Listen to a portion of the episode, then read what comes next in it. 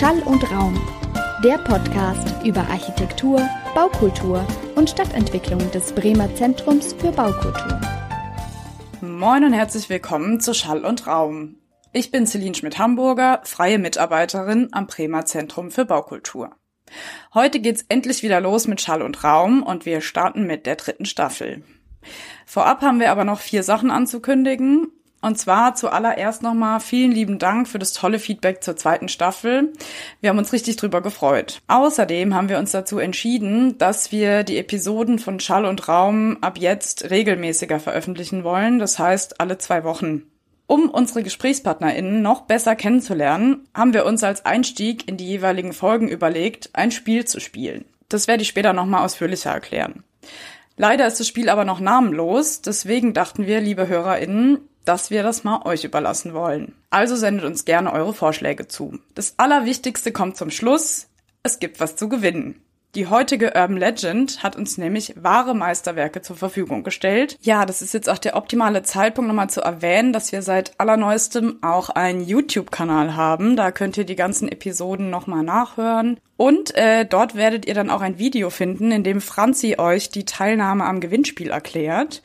Und den Link dazu sowie alle anderen Infos und auch die Verlinkung zu den angesprochenen Projekten und so weiter findet ihr alles in den Show Notes. So, jetzt habe ich genug geredet. Zum Einstieg widmen wir uns heute einer Art des Umgangs mit Leerstand auf lokaler Ebene. Sie sind die Stars im Bereich der Zwischennutzung und haben in ihrem Namen ihr Bestreben, schlafende Gebäude wieder zum Leben zu erwecken, vereint.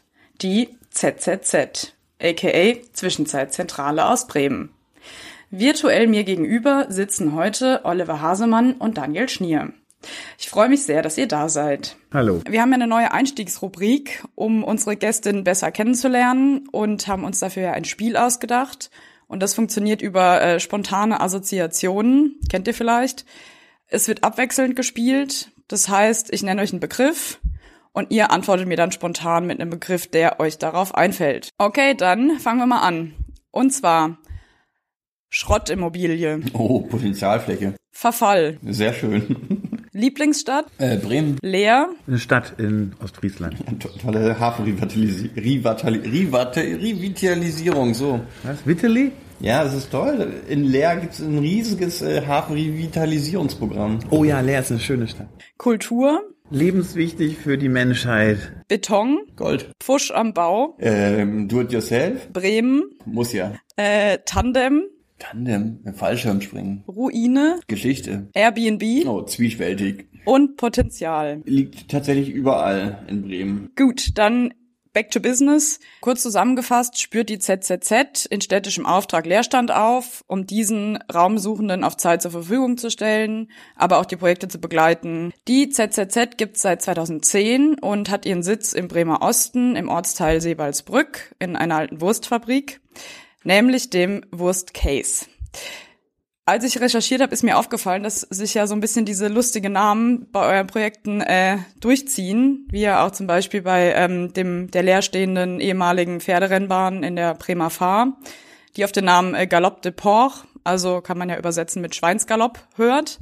Ähm, wer denkt sich denn diese Namen eigentlich aus von euch? Ja, Oliver Hasemann denkt sich die nicht aus. Er ist eher für das Umsetzen und die Hardcore-Buchhaltung zuständig. Nein, also er ist einfach der Kopf des Ganzen. Also, um halt ein bisschen aus dem Bremischen zu kommen, haben wir uns überlegt, dass wir halt diese Projekte halt anders benennen, als sie eigentlich sind. Also eine Umdeutung, aber auch gleichzeitig so ein bisschen Wahrheit in diesen Projekttiteln ja, herrscht. Und die Worte oder die Titel äh, fallen uns einfach gemeinschaftlich auch ein. Wenn man Zwischennutzung macht, müssen die eine Identifikation haben zum, zum alten Gebäude, finde, finden wir. Oder äh, soll es einfach eine Verbindung geben zu der Historie, also zu diesem Second-Hand Space. Und deswegen versuchen wir da auch Namen zu finden, die immer noch auf den Ort hindeuten oder versuchen, da so eine Verbindung zu, zu schaffen. Ja, und die umgekehrt aber auch neugierig machen, äh, dorthin zu gehen und sich das anzuschauen und äh,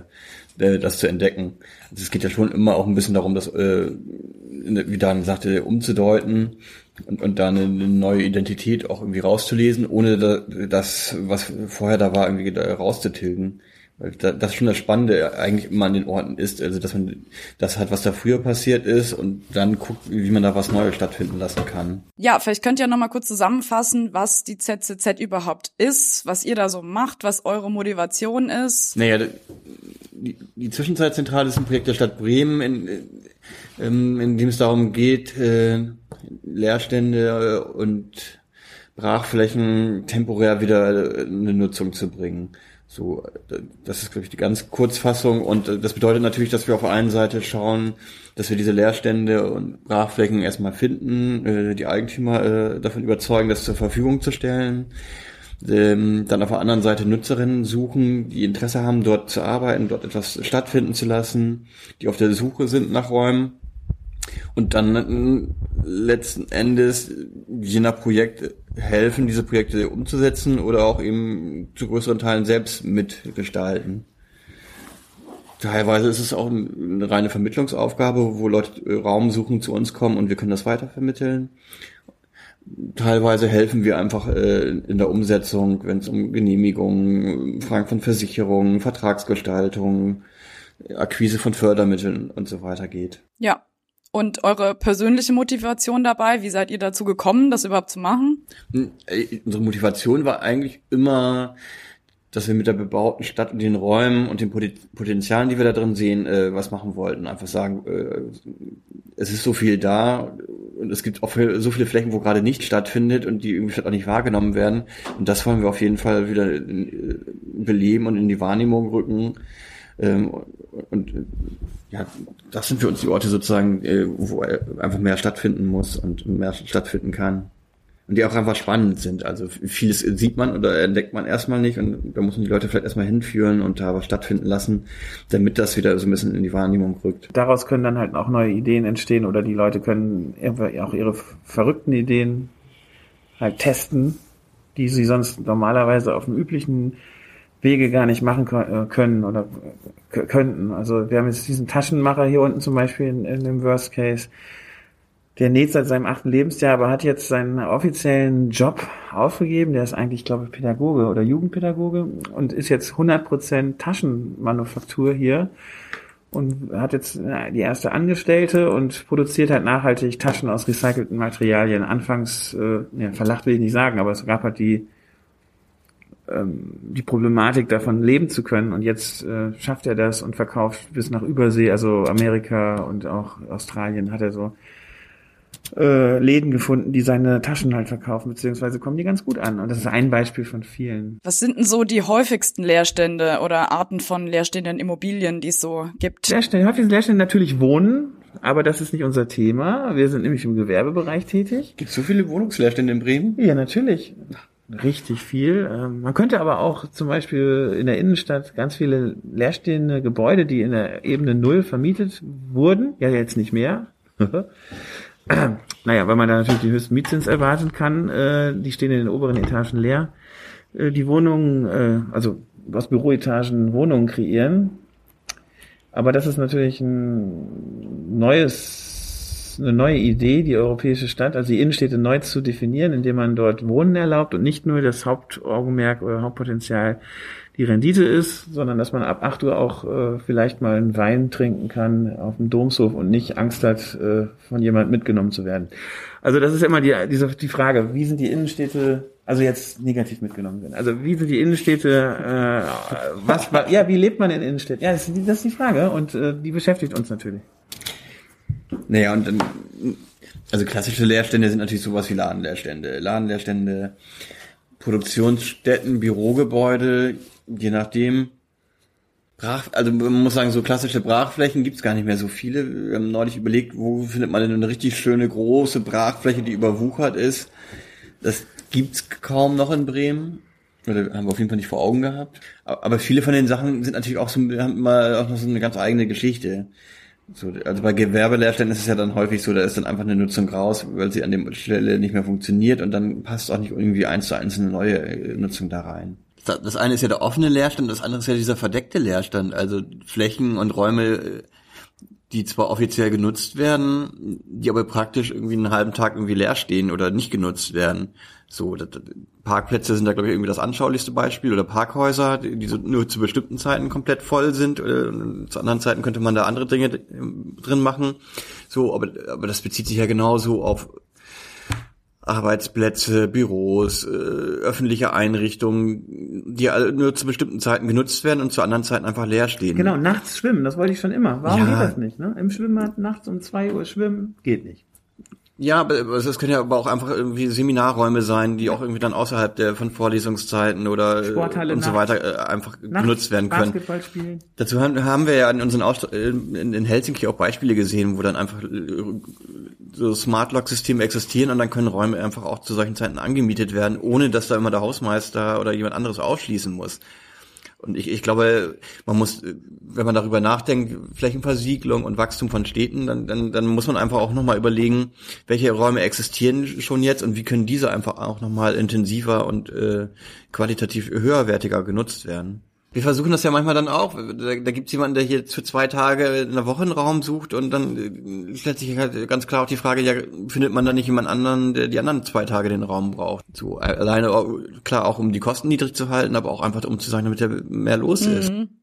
Ja, das hätte mich auch schon zur nächsten Frage geführt, welche Leute denn so Räume suchen, ob es da irgendwie einen bestimmten Typus gibt oder alles man könnte fast sagen, wirklich alle und Auch jeder. vom Altersstruktur her, also von, von 98 bis äh, 7. Ja, das wird ein bisschen übertrieben, aber, ja, äh, aber wirklich jung bis alt, professionell bis unprofessionell, äh, hobbyesque.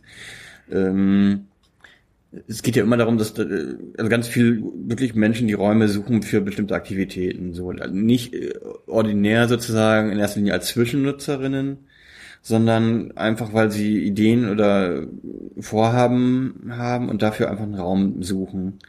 Und das kann wirklich von einer sehr beschränkten Sache sein, bis zu, man hat da eine Idee, will die ausprobieren, braucht dann eine Fläche für und die darf erstmal nicht so viel kosten.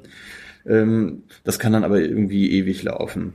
Es kann aber auch sein, dass der Tatort zum Beispiel Szenenbilder sucht für irgendwelche teuren Filmproduktionen. Und dann sind äh, rufen aber auch Leute bei uns an, die ganz äh, kommerziell eigentlich Flächen suchen, wo sie ihr Gewerbe ausüben können, so die einfach äh, an vielen Stellen nachfragen oder vielleicht nichts finden und dann auch einfach uns fragen, ob wir nicht wüssten, wo es noch eine Lagerhalle zu mieten gibt oder ein weiß ich gar nicht, für eine Schlachterei irgendwie einen geeigneten Raum, wobei man schon sagen muss, klassischerweise ist es natürlich so ein, so ein, so ein Kern aus Kultur und Kreativwirtschaft, kreativen Menschen, die auf der Suche nach, nach Arbeitsräumen sind. Also das ist schon irgendwie der, die größte Gruppe, die sucht. Aber es, es, es geht dann halt irgendwie in alle möglichen Richtungen auf, was, was die Anfragen insgesamt angeht. So. Theater Bremen. Ja. Wahnsinn. Das ist ja auch eine große Institution, die jetzt auch unter der Corona-Pandemie leidet, denn die brauchen viel, viel Fläche eigentlich und weichen natürlich alle aus, oder auch die Volkshochschule, also auch die gesettelten Institutionen, die jetzt nicht mehr veranstalten können, weil sie keine Fläche haben. Ne? Das ist ja irgendwie pro Kopf.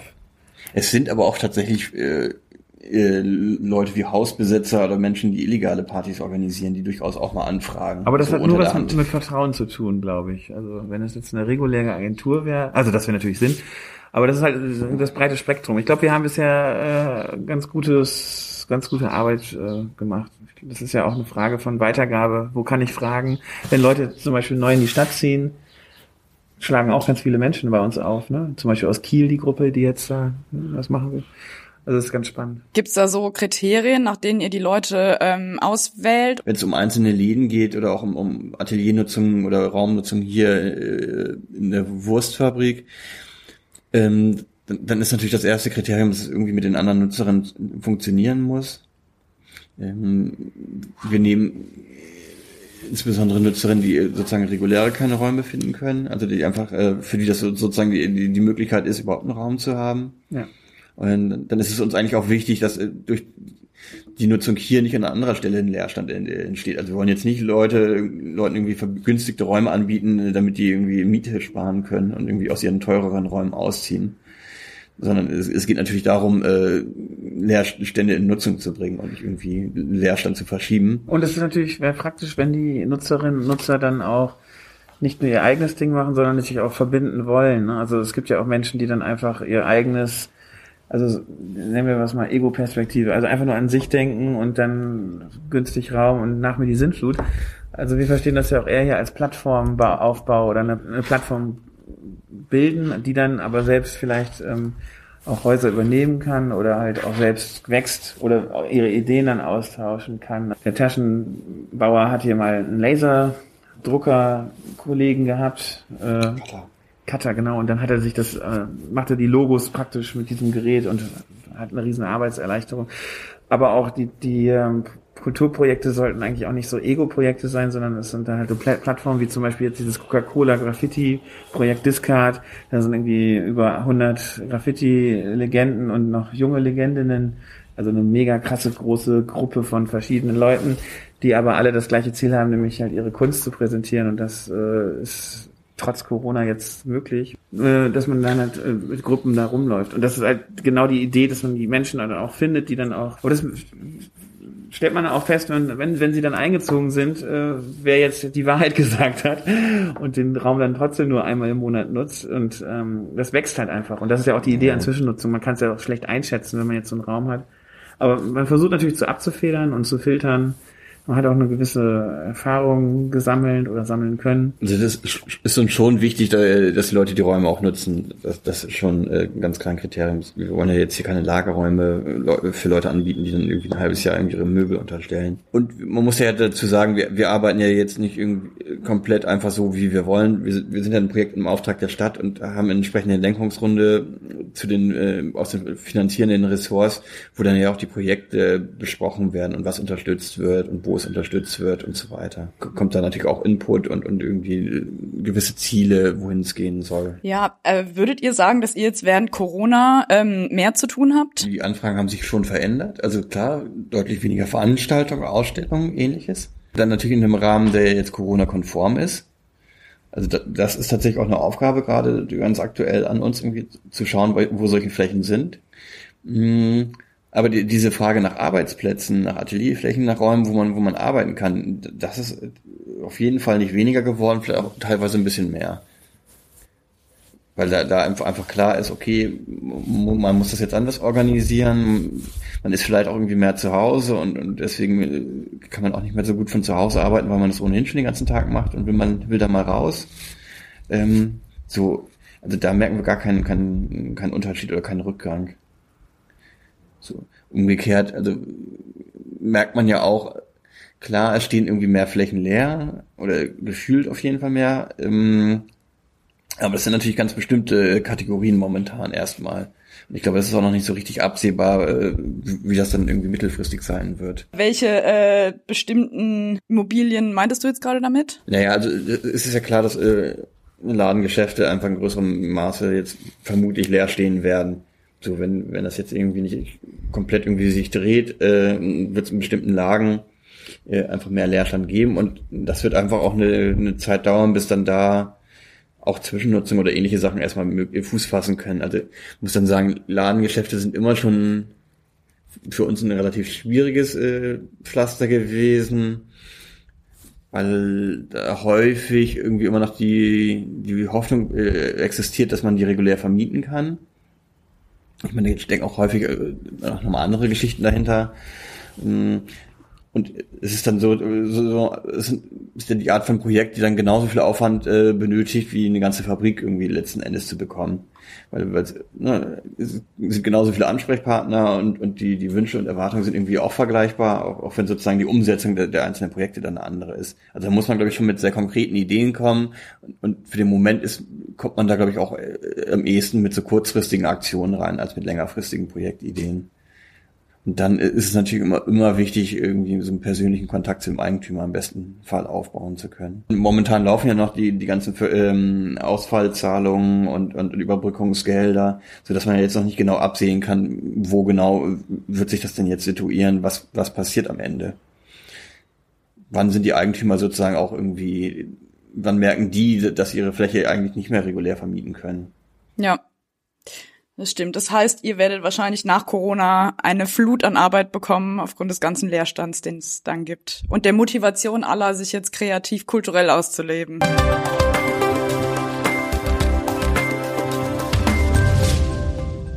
Urban Legends. Lost Places.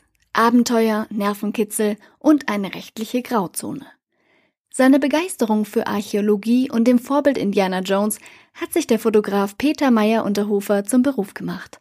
So begann er während seines Studiums verlassene Heilstätten, Militärgelände und Chateaus abzulichten. An den zerfallenen Orten fängt der Bayer mit möglichst viel Symmetrie die melancholische Stimmung auf, die durch das Zurücklassen der Gemäuer entsteht. Das Wichtigste für Untermeyerhofer ist, dass er mit dem Ort respektvoll umgeht und ihn so zurücklässt, wie er ihn vorgefunden hat. Für ihn sind die verlassenen Villen wunderschön, jedoch stimmt es ihn zuweilen traurig, wenn die Bausubstanz einer ästhetischen Zeit nicht mehr zu retten oder zugewachsen ist. Seine Motivation ist unter anderem so schön wie früher wird halt meiner Meinung nach nicht mehr gebaut und vielleicht, wenn jemand sowas sieht, dann kriegt er halt doch mal Lust, irgendwie was Altes zu renovieren und, und sich, also die Faszination zu teilen für Altes. Und dass man da halt dann, ja, irgendwie wieder mehr Gespür für das Alte kriegt. Reparieren anstatt neu machen. Peter Untermeier-Hufer, eine wahre Urban Legend. Und übrigens auch der freundliche Geber der tollen Preise, die ihr über die sozialen Medien gewinnen könnt. Viel Erfolg! Wie geht denn ihr daran? Wie überzeugt ihr die EigentümerInnen, ihre Gebäude zur Verfügung zu stellen? Letzten Endes muss man irgendwie die Leute ansprechen und äh, überzeugen, sozusagen, mit, mit dem, was man davor hat. Also ich glaube, es macht schon Sinn, wenn man das relativ konkret und plastisch irgendwie darstellen kann, was man vorhat und äh, dass das auch alles äh, klar formell abgesichert ist. Also diese Sorge vor Besetzung und die kriegen wir, wie kriegen wir die Nutzerinnen wieder raus? Das ist schon immer ein Thema. Und dann zählen natürlich diese ganzen klassischen Argumente, kann man natürlich irgendwie aufzählen, irgendwie Absch äh, ne, Sicherheit äh, durch äh, Nutzung, Abwehr von Vandalismus, Pflege des Bestandes, irgendwie Attraktivierung des Umfeldes, äh, Übernahme von laufenden Kosten. Wobei ich, ich glaube, das ziehende Argument ist letzten Endes trotzdem immer, dass die Eigentümer irgendwie auch vor Augen haben, dass da irgendwie was Sinnvolles passiert und ähm, dass das letzten Endes ihnen auch weiterhilft oder dass sie da irgendwie eine interessante Sache unterstützen. So, das, das ist aber jetzt bei privaten Eigentümern letzten Endes. Äh, bei, bei der öffentlichen Hand äh, ist es ja so, dass wir da als, als Projekt im, im Auftrag der Stadt Bremen irgendwie direkt daran Kontakt haben und dann muss man immer schauen, ist es an der Stelle gewünscht, gibt es die, die entsprechende Unterstützung, ähm, wie sind da so, so ein bisschen auch die Vorgaben in der Verwaltung gerade? Was werden da für Alter, Flächen für Kindergärten und so weiter genutzt, äh, gesucht, dass man das irgendwie zusammenkriegen kann? Und dann letzten Endes äh, ist man vor Ort und, und zeigt dann auf, äh, wie es funktionieren soll und äh, äh, nee, das glaube ich nicht, wie es funktionieren kann. Also wir wollen ja auch meistens sind natürlich äh, jüngere Menschen, die dann irgendwie ihre Projekte testen. Also es gibt auch ältere. Also zwischen Jugendlichkeit und Erwachsenwerden gibt es halt immer weniger Menschen, die aktiv sind, ne? also die aktive Projekte unternehmen wollen, beziehungsweise auch gar nicht die Perspektive haben, dass es sowas gibt und dass es eine Möglichkeit gibt, was zu, was zu starten. Ne? Dass man diese Leute auch im Tun halt äh, unterstützt und eine standhafte, wehrhafte, demokratische Gesellschaft vielleicht auch äh, ja, soziologisch, ja, das muss man auch in dieses Thema, wir reden über Immobilienwirtschaft und Gebäude, aber es ist eigentlich, die Menschen sind eigentlich der ausschlaggebende Punkt, warum wir das eigentlich auch machen. Also wir wollen die Leute unterstützen, die gute Ideen haben und nicht bei Netflix und Amazon abhängen, sondern halt auch gesellschaftlich was ausdrücken wollen und unterschiedlich, wie zum Beispiel solidarische Ernährung. Also das hängt ja alles so zusammen, weil was ist Stadt? Und ähm, das ist ein riesengroßer Wust, den wir jetzt eigentlich aufmachen könnten. Aber klassisch ist natürlich der Fokus äh, Zwischennutzung, aber das hat eine größere Ebene, so verschiedene Metaphasen, die da dazwischen grätschen. Also wenn man das jetzt ökonomisch sieht, okay, aber auch ähm, psychologisch, soziologisch, gesellschaftsspezifisch ist es total wichtig, dass man halt demokratische Grundzüge auch wieder erkennt, dass man halt nicht äh, im Beirat sitzt mit über 80-Jährigen und denkt so, was ist denn hier los? Sondern, das, ich bin kein Altersrassist, aber ich bin ja genauso alt. Nein, aber dass man den jugendlichen Leuten sagen kann, hey, ihr könnt hier ein Autohaus kriegen und dann könnt ihr dann Party machen. Also jetzt nicht, Pandemie, aber dass man halt ein leerstehendes Autohaus zum Beispiel als Kulturort entwickeln könnte und dass es eine Möglichkeit gäbe, wenn man natürlich auch eine kritische Masse findet, also was sind denn die ganzen Kulturzentren? Die sind ja in den 80er Jahren entstanden, weil Leute gesagt haben, äh, äh, äh, ne? das war politischer Aktionismus.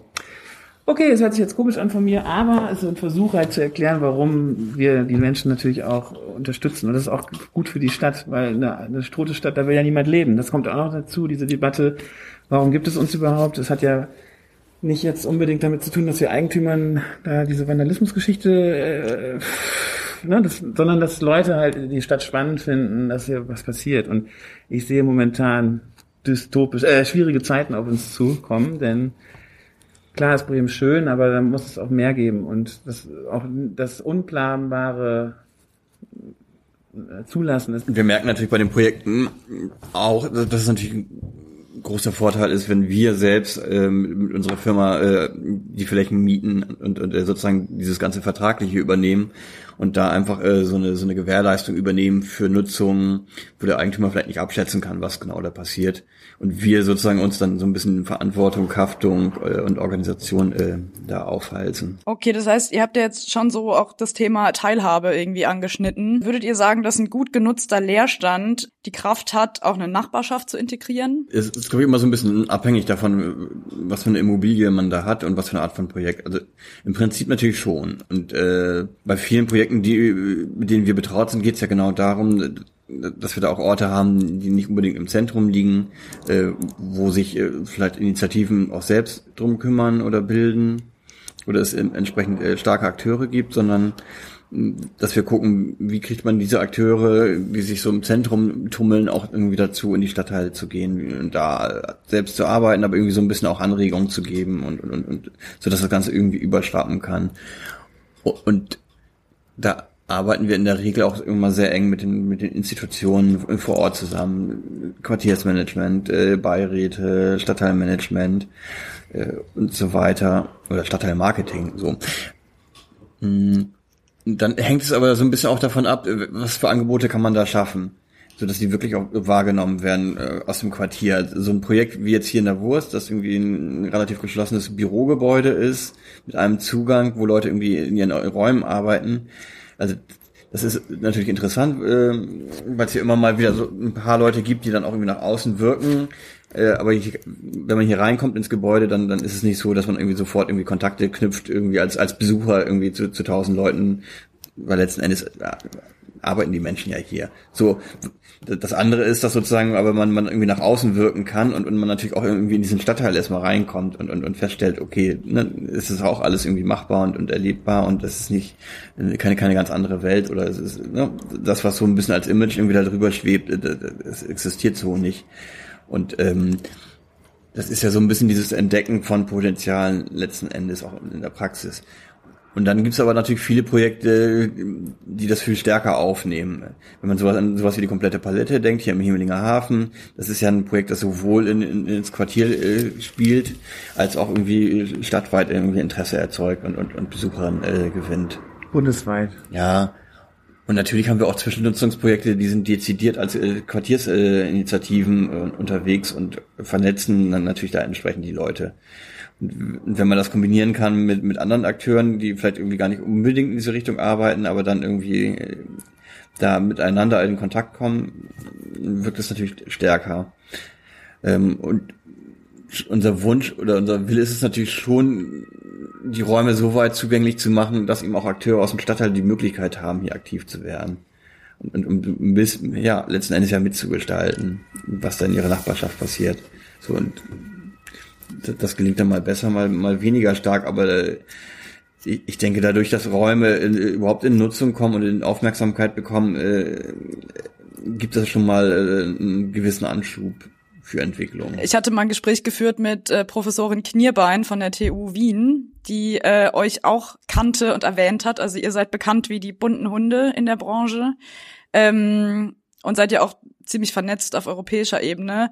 Würdet ihr sagen, dass sich da äh, Parallelen aufzeigen lassen? Wir wollten, glaube ich, äh, wir hatten, wir hatten jetzt mit den Kollegen aus äh, Hannover und äh, Oldenburg mal besprochen, dass wir da irgendwie eine, eine Plattform oder sowas äh, gründen, machen.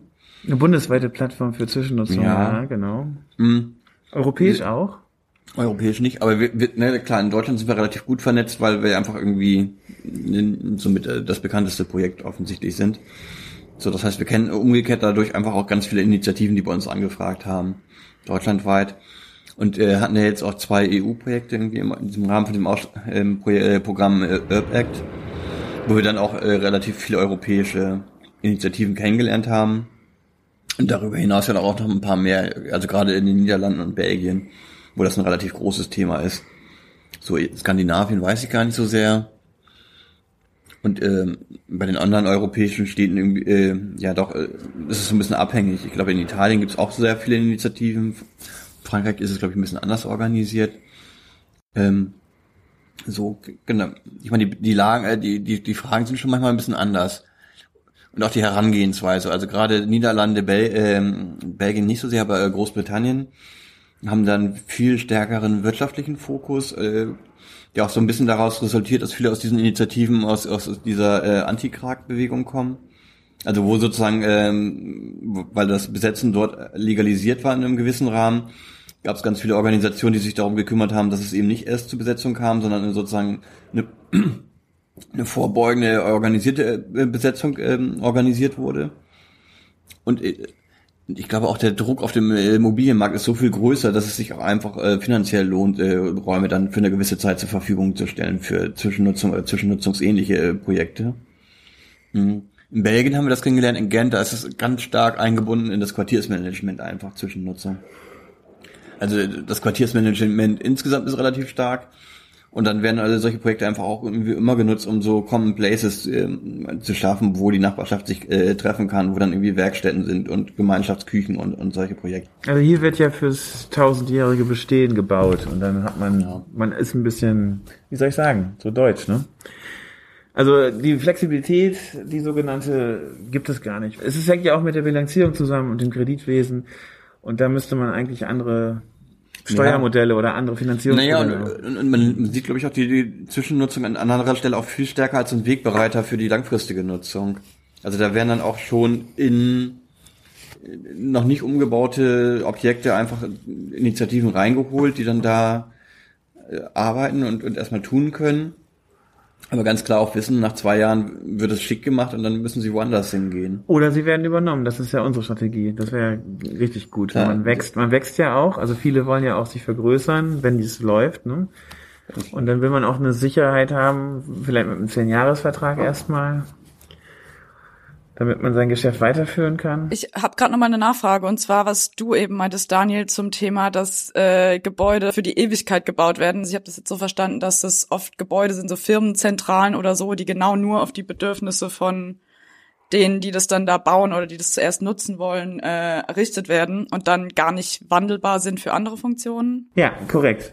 Das ist so, genauso würde ich es auch formulieren. Nein, natürlich ist es ähm, das, ist natürlich jetzt in Sachen Zwischennutzung klar, äh, aber man hat einen Nutzer und baut dann die Hülle für die Nutzung, die dann nach Jahrzehnten vielleicht erlischt und ähm, wir aber trotzdem noch in unserem Tun sehen, dass man in dieser vorgefertigten Hülle trotzdem noch unterschiedliche Nutzungen reinbringen kann, die aber natürlich beschränkt sind oder mit Duldungs- und Auflagen halt Sicherheit, Feuerwehr etc. Ähm, immer noch eine Duldung äh, nutzungsrechtlich überführt werden können für einen gewissen Zeitraum, aber nach ein, zwei, drei Jahren äh, muss eigentlich dort ein Nutzungsänderungsantrag passieren oder auch ähm, baulich, bauliche Veränderungen müssen dann geschehen. Also das äh, ist natürlich die, genau diese Phase, wo wir eigentlich jetzt sehen, gerade in dieser Zeit jetzt gerade momentan, dass man halt diese vorgefertigten Räume anders nutzen sollte und auch die Bereitschaft der Stadtverwaltung auch eigentlich äh, sofort äh, Ja schreien müsste und sagen, ja, wir werden jetzt hier flexible Bauanträge oder Nutzungsanträge durchlassen äh, für einen gewissen Zeitraum. Und das scheitert dann meistens an der Bereitschaft, äh, lösungsorientiert Zwischennutzung ähm, durchzuführen. Es ist jetzt in Bremen nicht so der Fall. Äh, die Baubehörde liebt uns, wir lieben die Baubehörde, aber es ist natürlich auch eine politische Frage. Macht man da jetzt äh, dort was möglich? Äh, ist das relevant? Äh, wie ist der Fokus? Ist die Stadtplanung, die Stadtentwicklung daran interessiert? Das heißt, ihr habt schon auch einen größeren Einfluss auf generell die Stadtentwicklung in Bremen. Man muss das nicht, sollte man das nicht unter, unterschätzen. Ich glaube, bei Stadtentwicklung geht es ja ganz viel auch um also es geht viel mehr, glaube ich, um, um Wahrnehmung und äh, und äh, Stimmung und Image, äh, als dass man das manchmal wahrnehmen, als, als, als man das manchmal denkt, weil man das, das ja doch irgendwie als vielleicht eher nüchternes Thema sieht und, und irgendwie praktisch und es geht um Infrastrukturen. Und letzten Endes müssen aber diese ganzen angebotenen Räume ja irgendwie auch nachgefragt werden. Also da muss ja jemand seinen Laden einrichten wollen, da muss ja jemand hinziehen wollen und so weiter.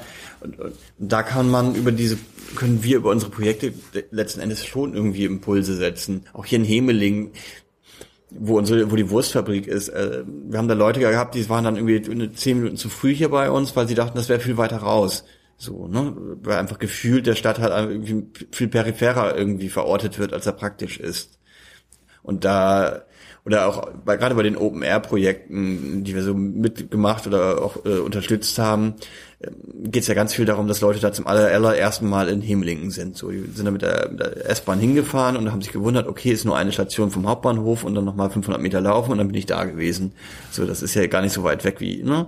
Und äh, ist ja irgendwie total spannend hier und, und solche Sachen. Aber ich war, ne, ist ganz viel darum, einfach erstmal so eine Wahrnehmung zu verschieben und, und, und, und Stadträume aufzuziehen. Was natürlich auch damit zu tun hat, weil du das eben gerade erwähnt hast bei dem Spiel Betongold, dass es in den peripheren Lagen natürlich äh, günstiger ist, an Raum zu kommen. Die Investoren natürlich sich wünschen, dass hier ein äh, neues Wohnviertelquartier entsteht, in dem man nicht unbedingt günstige Wohnungen erstellen könnte. Man meinen, dass es natürlich auch so eine Art Gentrifizierungshintergrund ist, was man vielleicht mit 70 Jahren gut findet und als junger Mensch vielleicht noch kritisiert, weil man dann natürlich auch die Mieten nach oben bringt, was wir natürlich nicht jetzt. Nein, aber es sind ja insbesondere die jungen Menschen, die die Gentrifizierung treiben. Also ist halt die Frage, warum planen die Investorinnen und Investoren und nicht die Stadt selbst? Man könnte ja auch als Stadt sagen, wir haben jetzt hier diesen günstigsten ja, Krieg. Es gibt doch ja, einen ganz klaren Shift gerade. Ja, ich freue mich. Weg. Ich hoffe. Ja, die Medien sind auch ganz wichtig.